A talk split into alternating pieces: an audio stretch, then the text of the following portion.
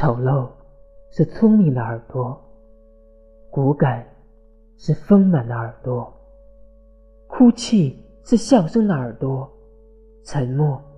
是呐喊的耳朵。耳朵里常常有山呼海啸，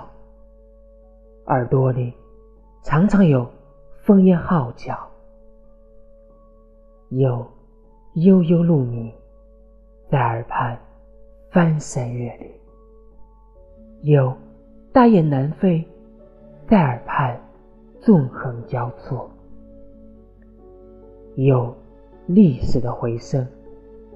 在穿行时空的隧道；有英雄的气场，在震撼心灵的辽阔。